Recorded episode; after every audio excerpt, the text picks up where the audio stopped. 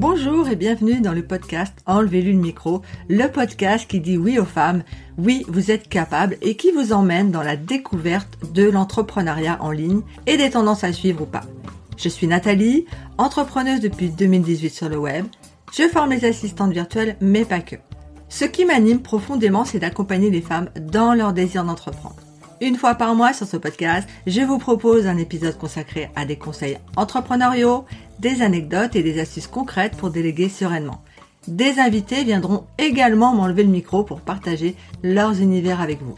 Enlever le micro, c'est également une newsletter mensuelle qui approfondit le sujet à aborder en podcast.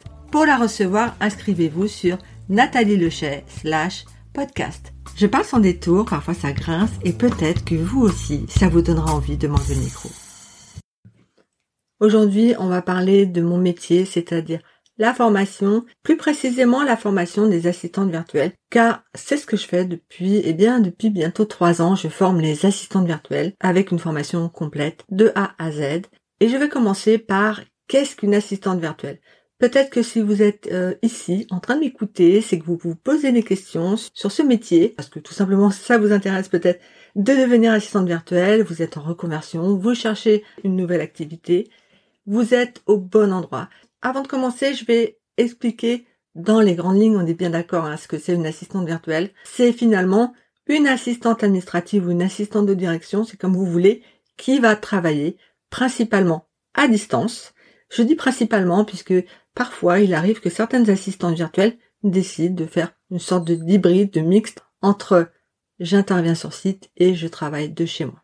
La grande différence, bien sûr, hein, entre une assistante administrative de direction, comme vous voulez, ou une assistante virtuelle, c'est le statut. Les assistantes administratives sont majoritairement des salariés en entreprise. Les assistantes virtuelles, ce sont des indépendantes qui exercent à leur propre compte. Elles sont principalement freelance en micro-entreprise. Quelles sont les tâches qu'on va retrouver majoritairement exercées par les assistantes virtuelles? Eh bien, ça va être tout ce qui va toucher à l'administratif, à la précomptabilité, mais je suis, je fais attention à ce terme, hein, je parle bien de précomptabilité.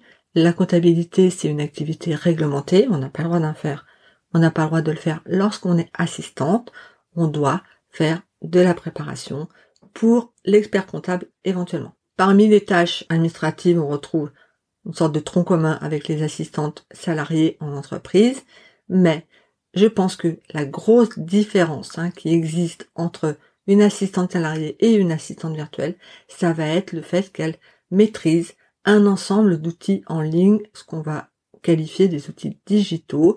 C'est pour ça d'ailleurs qu'on parle parfois d'assistante digitale parce que elle maîtrise tout ce volet digital. C'est important euh, à savoir parce que euh, comme l'ensemble de son travail va être effectué à distance, eh bien il va falloir qu'elle sache prendre en main des outils collaboratifs, des outils, eh bien, de, par exemple, de gestion des réseaux sociaux ou encore ce qu'on appelle un CRM qui va servir à gérer le web marketing, les emailing, etc. Une des questions qui revient le plus souvent, que moi j'entends en tout cas, c'est comment on devient assistante virtuelle. Est-ce qu'il faut se former pour être assistante virtuelle Et là, je vais nuancer ma, ma réponse. Oui, il faut se former pour devenir assistante virtuelle. Mais pas forcément en achetant une formation payante, qu'on soit bien d'accord. On peut tout à fait se former avec tout ce qu'on va pouvoir trouver sur le web. Il existe énormément de ressources. Il n'y a pas du tout de souci là-dessus. Très honnêtement, le principe et l'avantage d'une formation, c'est que vous allez aller droit au but. Vous perdez pas de temps de vous dire est-ce que c'est le bon outil, est-ce que c'est la bonne technique, est-ce que je suis sur le bon chemin? La formation, elle est là pour vous guider et cet accompagnement je dirais, sur le bon chemin pour devenir assistante virtuelle va être d'autant plus profitable si vous, en plus, vous êtes guidé, accompagné par la formatrice. Ensuite, est-ce que tout le monde peut devenir assistante virtuelle? Oui et non. Pareil, je nuance encore ma réponse, puisque assistante virtuelle, c'est un métier hein, avant tout, c'est pas un métier facile. Je vois beaucoup trop de gens qui se lancent euh, comme assistante virtuelle en se disant ça a l'air facile. Déjà, personnellement, je trouve que c'est assez insultant hein, pour les assistantes. Ça sous-entend que n'importe qui peut faire leur job. Clairement, non, il faut des bases. Euh, c'est comme tous les autres métiers. Ça ne s'improvise pas. Si on n'a pas un minimum de bagage pour se lancer en assistant virtuel, eh bien, c'est pas la peine. Qu'est-ce que j'entends par avoir un minimum de bagages Tout simplement, est-ce que vous avez fait des études? Et quand je dis des études, un CAP secrétariat, c'est pas mal, hein Vraiment, il faut pas tout de suite penser à des études bac plus 5. Si vous, ensuite, après vos études qui sont pas forcément en rapport avec l'assistanat, mais finalement, la vie a fait que, eh bien, vous avez occupé des emplois de type administratif, c'est parfait aussi. Vous avez ce minimum de bagages que je pense indispensable pour se lancer dans l'assistanat virtuel. Et bien sûr, hein, je reviens à ce que je vous ai dit auparavant, il va falloir vous former, donc maîtriser un minimum aussi des outils digitaux. On peut vous raconter ce qu'on veut, certaines personnes disent que c'est pas indispensable. Moi, je vois la réalité de ce qui se fait. Les entrepreneurs, les clients, donc, qui vont rechercher des assistantes virtuelles dans leurs offres de mission, eh bien, il y aura ces outils. Hein. Voilà. Donc, si vous n'en maîtrisez pas au minimum quelques-uns, vous allez passer à côté de plein d'offres. Un autre élément vraiment qui est à prendre en compte et qui n'est pas dissociable de je suis assistante virtuelle de je suis une future ou une entrepreneuse ou une chef d'entreprise. Même si à ce stade, je pense que entrepreneuse est plus adaptée que chef d'entreprise. C'est pas deux choses différentes, qu'on soit bien d'accord. Je vois trop souvent aussi euh, bah que c'est pas complètement intégré, même si je trouve que ça l'est de plus en plus, mais c'est pas, on dirait c'est pas, c'est pas encore complètement acquis. Et pourtant, lorsque vous allez créer votre activité d'assistante virtuelle, vous allez créer avant tout une entreprise. Même une micro-entreprise, c'est une entreprise. Si vous n'êtes pas prête à intégrer ce concept, donc à mettre des choses en place dans le cadre d'une création d'entreprise, vous n'êtes pas prête à vous lancer comme assistante virtuelle. C'est pas plus bête que ça. Personnellement, je refuse d'accompagner des personnes qui ne vont pas avoir intégré déjà cette, ce paramètre dans leur préparation pour se lancer plus tard. Il va manquer quelque chose, elles ne vont pas réussir, je le sais, je le sais pertinemment, hein, donc je, ne veux pas accompagner des personnes qui ne vont pas être déjà dans cette posture, dans cet état d'esprit, et qui ne vont pas intégrer le fait qu'il va falloir préparer les choses. Qui dit préparer les choses dit eh bien travailler. Voilà, il n'y a pas de mystère. Je suis pas là pour vous vendre du rêve, comme vous le savez, donc euh, on travaille, on met les choses en place pour pouvoir réussir son lancement. Il n'y a pas de recette magique par rapport à ça. Si on fait les choses correctement, si on se prépare, si on met en place les bonnes actions, si on respecte les étapes, ça doit fonctionner. Plus ou moins vite, on est bien d'accord. De la même manière, il faut être très très consciente que vous allez devenir donc entrepreneuse, que vous vous lancez dans l'entrepreneuriat. Et pourquoi je vous dis ça? Parce que il faut prendre en compte aussi quelque chose d'important, c'est l'insécurité financière. Vous n'êtes plus salarié, vous n'aurez plus forcément un revenu tous les mois. Donc ça, c'est quelque chose vraiment qui est à prendre en compte avant pour s'y préparer. Comment on se prépare à ça? Eh bien, tout simplement en anticipant. On va commencer par exemple à peut-être se créer une sorte de matelas financier qui va vous procurer au-delà d'une sécurité financière, une sérénité financière, c'est pas tout à fait la même chose. C'est-à-dire que votre esprit sera beaucoup moins focus sur je dois faire rentrer de l'argent à tout prix le mois prochain, même si je sais pertinemment que ce sera une de vos préoccupations, mais déjà vous allez être un peu plus, un peu plus à l'aise. Je vais vous donner aussi un petit tips par rapport à ça. Les personnes qui ne sont pas dans cette sérénité financière, qui voient la fin du mois approcher, donc pas de, mission en vue, donc pas de revenus, pas de rentrée d'argent, eh bien elles vont être stressées. Et c'est tout à fait normal. Hein, si on est en charge d'une famille, si on a un crédit à payer ou je ne sais quoi, forcément, euh, la fin du mois, sans argent, ça va être compliqué. Et ça peut provoquer plusieurs problèmes. Déjà, un, ben vous allez, euh, vous n'allez pas être focus sur votre activité. Quand on a l'esprit embrouillé comme ça par des, des, pensées parasitantes, j'ai envie de dire, eh bien, forcément, on est beaucoup moins concentré sur son travail. Les clients, les prospects, certains vont pouvoir aussi en profiter, c'est-à-dire qu'ils vont vous proposer des missions très peu rémunérées, et vous, vous allez accepter. Ou vous allez accepter n'importe quelle mission parce qu'il faut faire rentrer de l'argent, et ça, je le comprends. C'est pour ça qu'il vaut mieux prévoir à l'avance et anticiper ça vous pouvez éventuellement vous dire que voilà, je me dis qu'il va falloir six mois pour créer mon entreprise, pour décrocher mes premiers contrats. Actuellement, j'ai encore une activité salariée. Peut-être que vous pouvez négocier un temps partiel, ça c'est pas mal. Ou arriver à faire les deux, c'est tout à fait faisable. Évidemment, hein, c'est du boulot, ça demande du temps, mais peut-être que c'est euh, le sacrifice à faire si vous voulez aller au bout de votre projet. Et vous aurez ces revenus qui vont tomber tous les mois et qui vont vous permettre d'avancer sereinement dans votre projet. L'autre astuce est aussi, eh bien, de garder un emploi salarié, de voir à plus long terme votre projet et puis de vous créer une trésorerie pour les mois de lancement où effectivement vous n'aurez pas de, de contrats euh, qui vont vous permettre euh, de dégager des revenus suffisants les premiers mois. Il faut en être bien conscient. Moi, de la même manière, je ne vous vends pas de rêve là-dessus. Clairement, je ne dis jamais aux personnes que j'accompagne que dans X mois, elles vont vivre de leur activité. On est dans l'entrepreneuriat. Il y a quand même cette part de euh, je ne peux pas prévoir. C'est comme ça. Ça peut très bien, très vite fonctionner. Ok? Au bout de trois mois, vous gagnez votre vie. Voilà, vous avez plein de clients. Ou ça peut mettre six mois. Il y a plein de facteurs à prendre en compte. Est-ce que vous êtes bien positionné? Est-ce que euh, vous avez les bonnes opportunités? Il faut aussi savoir que on peut aussi dire ce qu'on veut, mais il y a toujours une part de chance. Ok, on peut provoquer la chance en multipliant les contacts, etc. Mais il y a toujours une part, de chance, c'est-à-dire je suis là au bon moment avec la bonne personne. Et ça, eh bien, on peut pas l'anticiper, ça se, ça se prévoit pas à l'avance, clairement. Cependant, hein, je relativise par rapport à ça. Je constate tout de même que une personne qui va suivre une formation, qui va mettre en place les bonnes actions, qui va se préparer, qui va vraiment faire j'ai envie de dire tout ce qu'il faut pour que son activité décolle sereinement, au bout de six mois, ça commence à bien tourner. Et puis de toute façon, ça veut dire quoi? Bien gagner sa vie.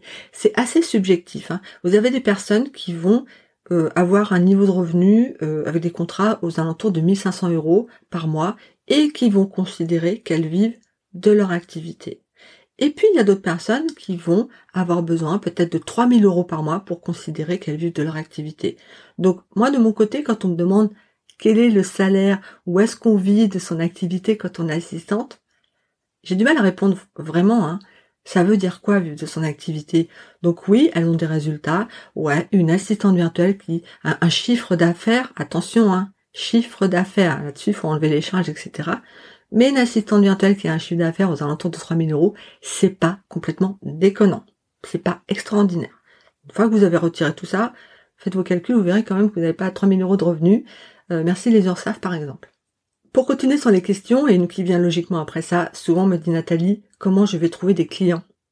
Et oui, d'ailleurs, si vous n'aviez pas cette question, si quelqu'un venait me voir en appel découverte pour, et me pose pas cette question, je me dis, oh là, elle manque, elle, euh, elle a oublié un paramètre important. Hein. Ok, elle fait son activité, ok, elle veut être à son compte, mais c'est quoi l'élément euh, indispensable de son activité? Ce sont les clients. Si elle se pose pas de questions, je trouve ça pas sain finalement. Donc, comment trouver des clients? Eh bien, je réponds souvent à l'inverse. Comment les clients vont vous trouver? C'est vers ça qu'on veut aller. C'est ce qui fonctionne le mieux. C'est un ensemble de techniques qui vont permettre d'arriver à ce résultat. C'est long, ça demande du travail, mais c'est ce qui fonctionne le mieux. La prospection directe, c'est-à-dire je m'adresse, enfin je contacte un prospect par mail, par message, par tout ce que vous voulez, ça peut évidemment porter ses fruits, mais combien de messages vous allez envoyer avant d'obtenir déjà une réponse même négative et combien vont déboucher sur un contrat? Très peu. Très très peu. En plus, la prospection directe, c'est dur. Vraiment, ça demande beaucoup d'énergie. Pour la faire de façon efficace, en plus, il va falloir personnaliser vos messages. Pour personnaliser vos messages, il va falloir faire des recherches. Vous voyez le temps que ça demande. Donc effectivement, est-ce que c'est pas plus intéressant de faire l'inverse? Je consacre mon énergie pour faire venir les clients vers moi en créant des contenus adaptés, intéressants, pertinents, et, tout ça sera beaucoup plus qualifié. Si quelqu'un vous contacte demain pour faire appel à vos services, déjà dites-vous qu'il y a des chances quand même qu'il ait contacté une ou deux, voire trois autres assistantes. C'est normal, il fait le jeu de la concurrence. Surtout, il a besoin de voir plusieurs profils pour que ça matche.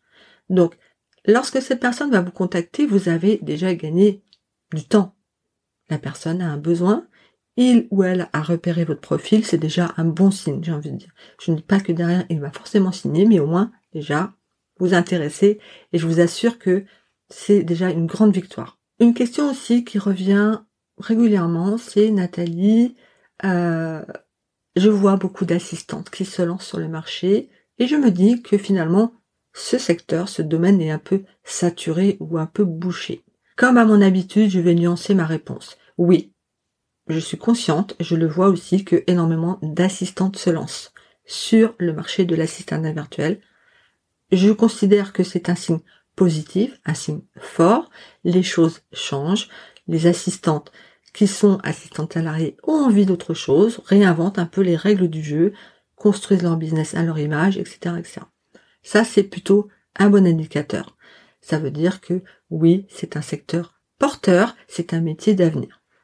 De, de mon côté, j'observe aussi que énormément de, de fonctions, on dira support de l'entreprise, tout ce qui va toucher l'administratif, les RH, etc., sont de plus en plus impactés hein, par euh, ces, ces départs de, salariés.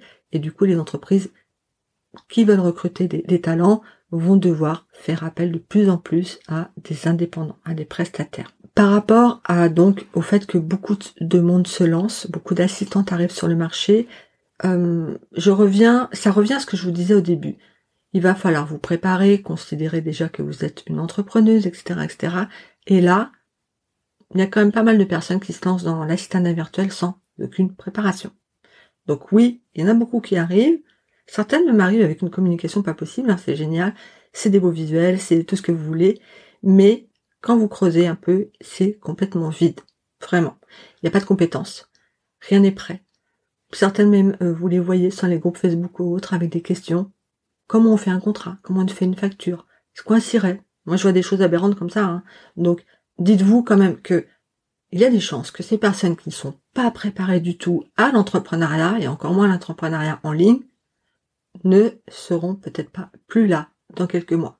C'est un constat, c'est pas une critique, c'est pas je me réjouis de ça, bien au contraire, c'est un constat. Si on n'est pas préparé, on ne peut pas durer, on ne va pas réussir. Voilà, c'est tout. Voilà. C'est pas plus bête que ça. Donc, c'est normal que vous inquiétez sur le fait que beaucoup d'assistantes arrivent sur le marché. Est-ce que ça vous doit vraiment vous freiner? Je ne pense pas. Bien au contraire. C'est un signe fort. Les entreprises commencent de plus en plus à réagir, soit eh bien, en décidant d'externaliser leur fonction support vers des assistantes virtuelles. Les petites entreprises qui viennent de se lancer, notamment les nouvelles entreprises en ligne sur le web qui ont des budgets de délégation limités, qui parfois sont eux-mêmes en micro-entreprise, donc ne peuvent pas embaucher de salariés, vont faire appel à terme à des assistantes virtuelles puisque leur activité va prendre de l'ampleur et ne pourront plus gérer et s'ils veulent continuer à évoluer, ils vont devoir déléguer une partie des tâches qui ne concernent pas leur activité, euh, leur cœur d'activité. Je vais répondre aussi à une dernière question. Euh, qui est un peu moins courante, mais qu'on me pose régulièrement. On me dit, Nathalie, qu'est-ce qu'il me faut pour me lancer comme assistante virtuelle? Qu'est-ce que j'ai besoin? Alors, finalement, bah, pas grand-chose. On a parlé des compétences, des savoir-faire, etc. au début, c'est la base. Mais au niveau, j'ai envie de dire, de l'investissement matériel, je suppose que vous avez un ordinateur, une connexion Internet, et c'est à peu près tout ce que vous avez besoin pour démarrer. J'encourage mes élèves, et pas que, tout le monde, à, utiliser au départ des, des outils gratuits. Donc il existe énormément qui vont évidemment connaître leurs limites au fur et à mesure que vous allez les utiliser. Mais pour démarrer, franchement, ça suffit. Je pense notamment à Canva, hein, qui est un outil pour créer des visuels en ligne. La formule gratuite au départ est bah, suffisant. Il existe d'ailleurs tout un tas d'outils comme ça qui vont proposer des plans gratuits, soit sur des fonctionnalités bien précises, soit en termes de durée. Soit c'est 15 jours, un mois, vous allez pouvoir tester, et je vous conseille de le faire. Comme ça, vous verrez si l'ergonomie de l'outil vous plaît ou pas. Vous pourrez tester des choses, et comme ça, euh, ensuite vous abonner euh, en conscience. Voilà, j'espère que j'ai pu répondre à vos questions, à vos interrogations sur le métier d'assistante virtuelle. C'est pour moi vraiment un métier d'avenir. Sinon d'ailleurs je vous en parlerai même pas, je serai pas là. Je constate de plus en plus de femmes, et pas que, qui sont intéressés par ce métier. euh, et tout simplement pour les raisons que j'ai évoquées au début, hein. pour la flexibilité, l'attractivité aussi de ce métier, c'est la polyvalence. Il peut y avoir euh, autant de tâches que vous imaginez en fonction de ce que vous avez envie de faire. Et ça, c'est important, ce paramètre, ce que vous avez envie de faire et ce que vous avez envie de proposer. Évidemment, les mamans avec des loulous en bas âge sont souvent intéressées pour pouvoir concilier vie de famille et vie professionnelle, mais pas que. J'accompagne énormément de femmes, au contraire, qui, bah, les enfants euh, ont quitté la maison, elles se retrouvent donc euh, euh, avec du temps libre, et puis se dire maintenant que je n'ai beaucoup moins de charges de famille, je peux peut-être faire des choses pour moi. Et à ce moment-là, elles décident de se reconvertir dans l'assistanat virtuel ou plus généralement dans l'entrepreneuriat en ligne pour pouvoir concilier bah, leurs envies parce que souvent elles ont plein d'activités en dehors et puis euh, comme ça ça leur permet de, de gérer leur temps comme elles le souhaitent. Comme je vous l'ai dit au début, pour vous accompagner dans votre projet de reconversion professionnelle pour devenir assistant virtuel, je vous propose donc une formation complète qui est vraiment une formation métier, c'est-à-dire que je ne vous forme pas uniquement pour trouver des clients ou, je ne sais quoi, c'est vraiment une formation où je vais vous expliquer ce qu'est une assistante virtuelle, quelles sont les missions avec des, tutos, etc., des outils que vous allez devoir maîtriser qui sont vraiment indispensables pour vous lancer. Et bien évidemment, hein, je vous forme à la création d'une entreprise et à la gestion d'une entreprise. Comme je vous le répète, c'est indissociable. Pour rejoindre ma formation, eh ben c'est pas compliqué. Vous allez sur mon site, je vous mets le lien. Euh, vous prenez rendez-vous pour un appel découverte. Moi, j'aime beaucoup ce moment d'échange où on va échanger sur votre projet. Vous allez me parler de, vous, de votre parcours professionnel. Vous allez me poser les questions que vous souhaitez me poser. Ça me permet de vous découvrir, de vous dire aussi si finalement cette formation est adaptée à votre projet. Et vous aussi, de votre côté, de me découvrir dans un moment d'échange en tête à tête. Je vous souhaite une excellente journée. Merci à vous et puis surtout, prenez soin de vous.